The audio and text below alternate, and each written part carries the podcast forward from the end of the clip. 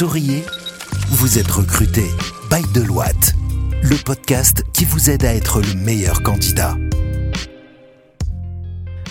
Bonjour à toutes, bonjour à tous. Bienvenue sur le podcast Souriez, vous êtes recruté by Deloitte, le podcast qui parle employabilité, parcours candidat et opportunités professionnelles. Je suis Kenza Akli, senior HR manager au sein de Deloitte Extended Services et avec mes invités aujourd'hui, nous allons répondre à la question que bien des candidats se posent durant leur parcours professionnel qui est combien je vaux vraiment sur le marché de l'emploi. Quand on débarque sur le marché du travail, il n'est pas toujours évident de savoir à quel salaire on peut prétendre pour son premier job. Aussi, même après plusieurs années d'expérience, on se pose souvent la question de combien je vaux. Connaître la réponse à cette question permet également de mieux négocier son salaire, soit avec son employeur actuel ou lorsqu'on est en phase finale d'entretien avec son futur employeur. On va vous donner donc quelques conseils pour s'évaluer à sa juste valeur. Je suis accompagnée aujourd'hui pour la deuxième fois de Badr Jafari, notre manager Compensations and Benefits. Bienvenue Badr. Bonjour Kenza, merci. Et également de Ahmed Choubhi, qui est notre senior HRBP pour les activités techno. Euh, il s'occupe notamment de la partie data, mais également Salesforce. Bienvenue à toi Ahmed. Merci Kenza. Alors, Badr, tu vas aujourd'hui nous apporter ta vision côté entreprise, c'est-à-dire comment euh, les entreprises évaluent les salaires d'entrée des candidats et tu vas nous exposer les différentes méthodologies qui sont utilisées. Oui, quand on parle de la partie euh, rémunération, ben, on a deux parties. On a bien sûr la, partie euh, qui va faire l'offre, qui est l'entreprise, et la partie qui va accepter cette offre, qui est le salarié. Effectivement, euh, bah, chaque entreprise, elle essaie de structurer cet exercice en partant sur euh, une grille salariale tout simplement, qui lui permet de euh, cartographier en gros les métiers qu'elle a et puis de mettre en face un salaire mine, un salaire max, une moyenne, etc., etc. Il y a plusieurs méthodes pour faire cet exercice et notamment l'exercice dans sa globalité, il est construit sur bah, déjà une méthode de peser des postes où il y a plusieurs écoles. Du coup, euh, je vais plutôt euh, choisir d'aborder la méthode A, qui est la méthode la plus utilisée par les, les, sociétés. C'est une méthode qui est vraiment ancienne, elle date des années 40, mais elle est toujours d'actualité, puisque selon les derniers chiffres, bah, la moitié des 1000 premières entreprises au monde en termes de chiffre d'affaires l'utilisent. Donc cette méthode, elle est construite selon euh, trois principaux critères. Le premier, c'est la compétence. Le deuxième, c'est l'initiative créatrice. Et puis euh, le troisième, c'est la finalité ou le champ d'action. Pour chaque poste, on va définir un score qui va positionner ce poste au sein de l'entreprise et qui va définir le degré de responsabilité qui est donné à ce poste. Sur l'exercice de peser des postes, on oublie euh, la personne. On se focalise uniquement sur le poste. C'est important que tu le précises parce que quand on fait cet exercice-là, effectivement, de peser des postes avec la méthode E, souvent quand on, quand on essaye de, de, le faire, les gens ont du mal à détacher la personne qui occupe du poste du poste en lui-même. Donc c'est important de préciser que quand on fait une pesée de poste, on parle du poste en lui-même et non pas de la personne qui l'occupe. Effectivement, l'objectif, c'est plutôt d'être dans une objectivité totale. Ça, c'est euh, un premier niveau où on recherche déjà une équité interne. Et il y a un deuxième niveau où euh, on va essayer aussi de se positionner sur le marché, de trouver aussi une équité externe. Et donc cette équité, quand on finit bien sûr tout cet exercice en interne, ben, on essaie de se positionner vis-à-vis du marché via des enquêtes de rémunération que l'entreprise elle essaie d'acquérir pour qu'elle puisse avoir une meilleure visibilité sur les tendances du marché et comment euh, les postes ils évoluent, euh, quels sont les postes les plus demandés et comment leur rémunération évolue. Et euh, notamment si on parle d'un sujet d'actualité qui est le taux d'inflation, ben, notamment comment le taux d'inflation impacte aussi la rémunération. Pour rebondir sur ce que tu viens de dire, parce que c'est très intéressant et c'est, comme tu dis, au cœur de l'actualité, l'entreprise elle a sa grille euh, avec une méthodologie précise qui peut être celle de Hay ou une autre méthodologie, mais l'entreprise doit rester toujours à l'écoute de ce qui se passe aussi à l'extérieur. Parce qu'une grille, ça évolue aussi. Comme tu dis, il y a des métiers qui sont plus prisés que d'autres à un moment donné. Donc il faut toujours avoir un œil en externe, voir ce que la concurrence aussi applique en termes de salaire pour pouvoir attirer les meilleurs talents. Sinon, si on reste déconnecté de, du marché, avoir une grille en interne, ça ne peut pas fonctionner. Donc c'est quelque chose de vivant. Il faut rester à l'écoute de ce qui se passe et pouvoir ajuster s'il y a des ajustements à faire. Donc c'est important de le souligner. Ahmed, moi j'ai une question pour toi. On a une grille au sein de l'entreprise, mais comment cette entreprise reste garant de l'équité en interne parce qu'on va intégrer des nouveaux talents, mais on a aussi des talents qui sont là aujourd'hui avec un salaire précis. Comment l'entreprise, elle gère l'absorption de nouveaux talents tout en les intégrant à une grille avec des gens qui sont déjà sur des salaires? C'est un point qui est très important. Et d'ailleurs, quand on travaille chaque jour euh, de façon très proche avec des, euh, des managers d'activité, avec des collaborateurs, on arrive à toucher l'impact de l'équité sur la motivation, sur le climat en interne et sur la performance. Et du coup, je rappelle juste que l'équité, comme l'a expliqué Badr, se compose de deux parties, une équité interne et une équité externe.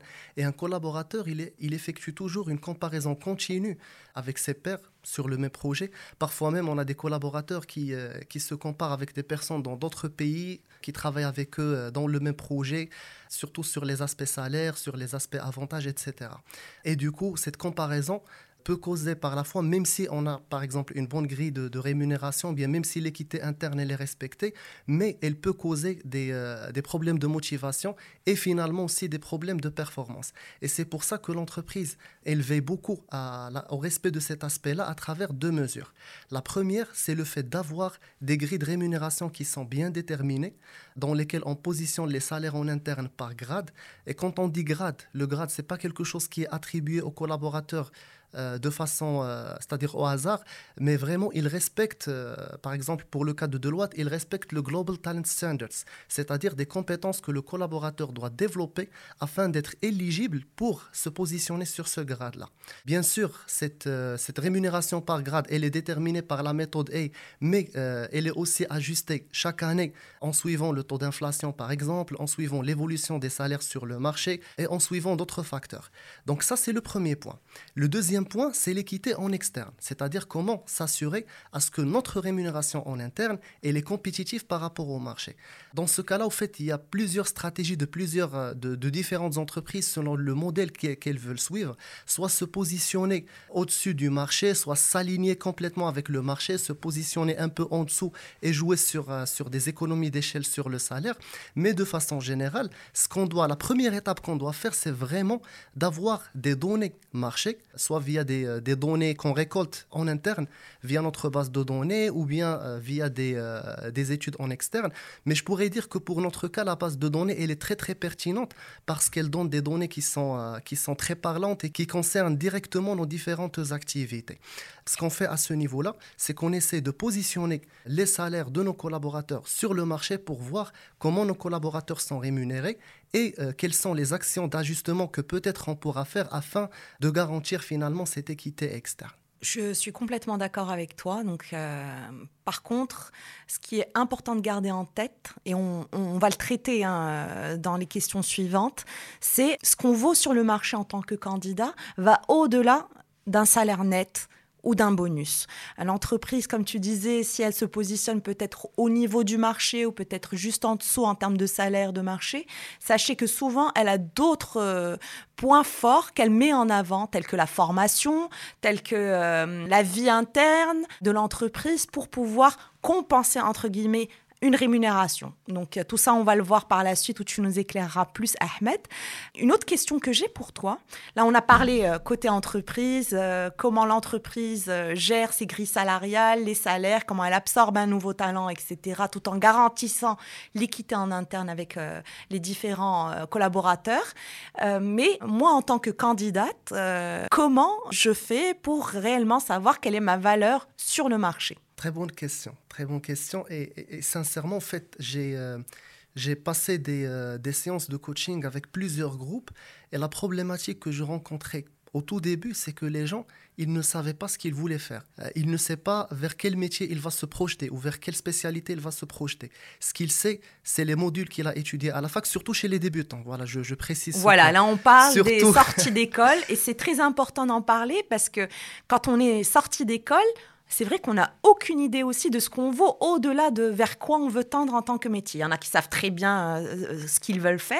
Les générations d'aujourd'hui sont plutôt très au courant des actualités, des métiers qui sont porteurs, etc. Mais je me souviens, par exemple, à mon époque, quand j'ai commencé à travailler, je ne savais pas trop ce que je voulais faire. Je n'avais aucune idée euh, de ma valeur sur le marché. D'ailleurs, quand j'ai passé mon premier entretien, quand on m'a posé la question euh, de mes prétentions salariales, j'ai donné un chiffre euh, au hasard, très honnêtement, en me disant ça passe, tant mieux, ça passe pas, c'est pas grave, c'est mon premier job, je suis là pour apprendre, ça sera toujours ça de prix. Et à ma grande surprise, parce que l'entreprise avait une grille qu'elle respectait, on m'a euh, fait une offre qui était bien au-dessus de mes prétentions salariales. Euh, donc ça montre aussi que j'étais peut-être en décalage par rapport à ma valeur marché. Donc euh, c'était plutôt une bonne nouvelle pour moi, j'ai envie de dire. Je te laisse Ahmed donner compléter un petit peu.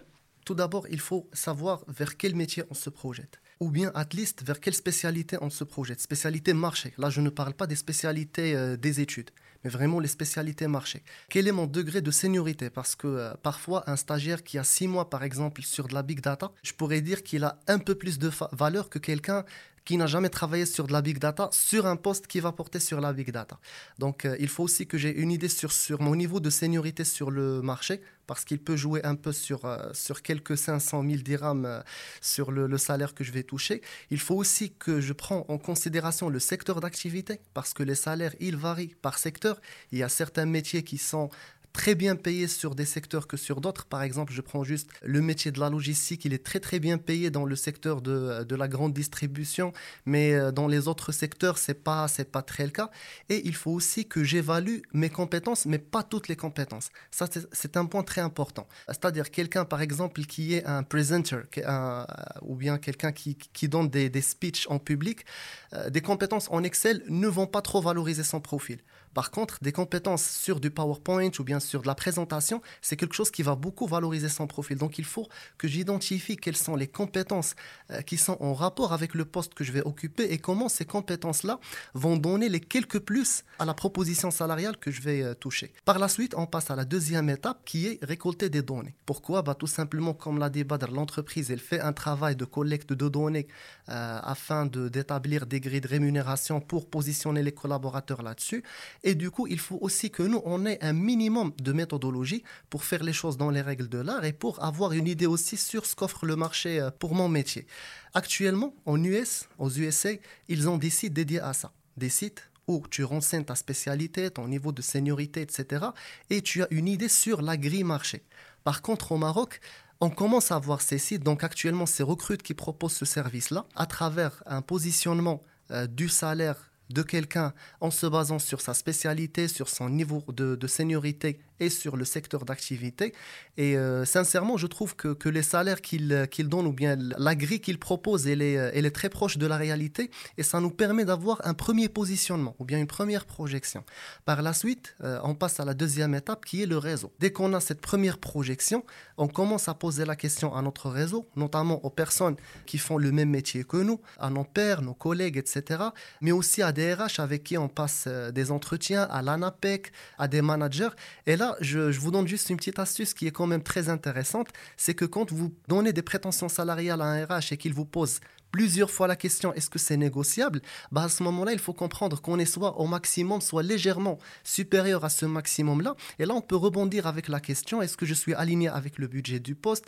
Qu'est-ce que vous proposez pour ce poste-là? Souvent, les RH, ils évitent de, répondre à cette question, mais ils vont quand même vous donner quelques informations pour vous guider et pour euh, voilà, vous souffler un peu euh, si vous êtes bien aligné ou pas. Et ne laissez jamais la porte euh, fermée. Essayez toujours d'ouvrir la porte et de dire c'est négociable parce que finalement, quand vous recevrez la proposition, vous pouvez l'accepter comme vous pouvez la refuser en fonction de ce que vous souhaitez faire. Et finalement, comme l'a dit Kenza, euh, une proposition ne contient pas que le salaire, elle contient aussi d'autres éléments. Donc le fait de ne pas connaître sa valeur sur le marché va faire juste qu'on va dépenser beaucoup d'efforts à discuter le chiffre du salaire et euh, de louper beaucoup d'autres éléments qui, euh, qui font aujourd'hui le critère de choix.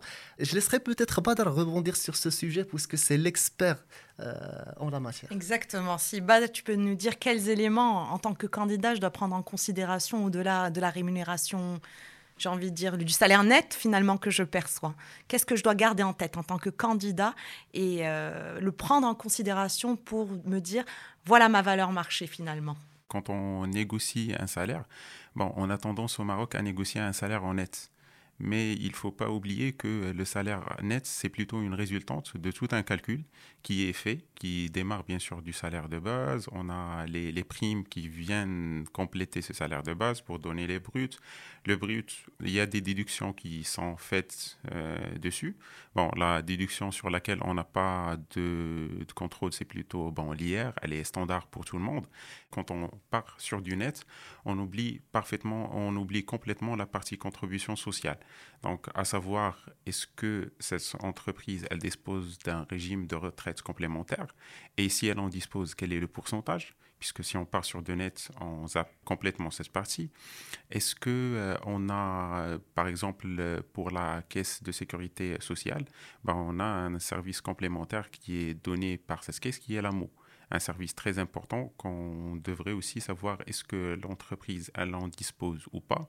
Et effectivement, il y a aussi la mutuelle pour laquelle on doit savoir quel est le pourcentage que nous offre cette société. Donc si on part sur du brut, on a la possibilité aussi de discuter ces éléments et de savoir quels sont euh, les, les avantages sociaux dont je dispose et à quel pourcentage. Un deuxième point qui est important, et qui me paraît, euh, qui peut nous conduire dans une réflexion.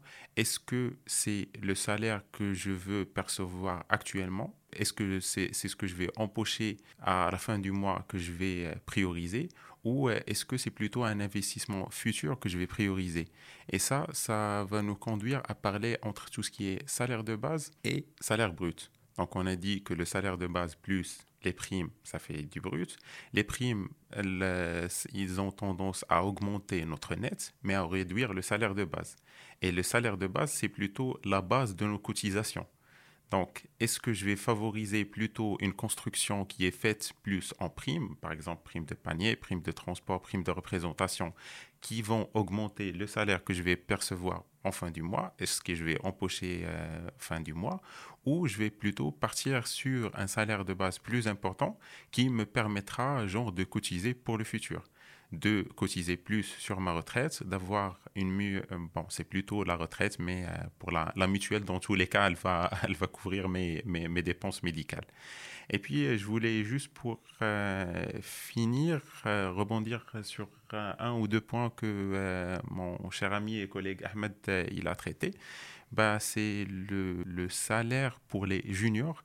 Est-ce que ça doit être l'élément de décision ultime? Je dirais, euh, d'une euh, expérience personnelle, c'est de plutôt euh, le quand on est débutant, quand on est en début de carrière, ne pas le prendre comme euh, critère ultime, mais plutôt comme critère annexe, puisque le plus important c'est de construire une expérience, c'est de choisir où on va débuter. Il se peut que le salaire ne correspond pas à ce qu'on voudrait réellement avoir ou à ce qu'on a entendu ou, à ce qu'on a trouvé sur un site, mais euh, c'est plutôt il faut valoriser au début l'expérience qu'on acquérira et effectivement les compétences qu'on pourra développer avec cette société et sur ce poste.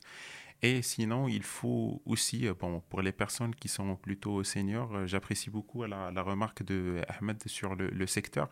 Le secteur, il faut vraiment le prendre en considération et savoir la société à laquelle on va s'adresser, elle est sur quel secteur. Pour que euh, l'offre que nous proposons en termes de services et le salaire que nous demandons en termes de services qu'on va proposer, ben, il soit adéquat, puisque chaque secteur il a sa structure et chaque secteur il a son mine et son max. Si on respecte, ben, on pourra euh, mieux euh, aller sur ce secteur et mieux faire cette transition. Merci beaucoup, messieurs, pour toutes ces euh, remarques et pour toutes les réponses que vous avez apportées euh, sur le sujet de combien je vaux sur le marché. Gardez en tête que votre valeur va au-delà d'un salaire net mensuel, qu'il y a d'autres éléments à prendre en considération. Et votre valeur marché, vous la travaillez au quotidien, via l'entreprise dans laquelle vous travaillez, via les responsabilités qu'on vous confie, via le management que vous allez pouvoir entreprendre au sein de l'entreprise. Donc, gardez tous ces éléments en tête pour continuer à grandir et à augmenter votre valeur marché. Je vous remercie, messieurs, pour votre intervention. Merci Ahmed, merci Badr. J'espère que nos auditeurs ont aimé ce nouvel épisode de Souriez, vous êtes recrutés. Je vous invite donc à nous mettre un 5 étoiles si vous avez trouvé nos réponses pertinentes et je vous dis à très bientôt pour un nouvel épisode. Écoutez Souriez, vous êtes recruté sur toutes les plateformes de podcast. Souriez, vous êtes recruté, le podcast by Deloitte depuis les bureaux de Casablanca.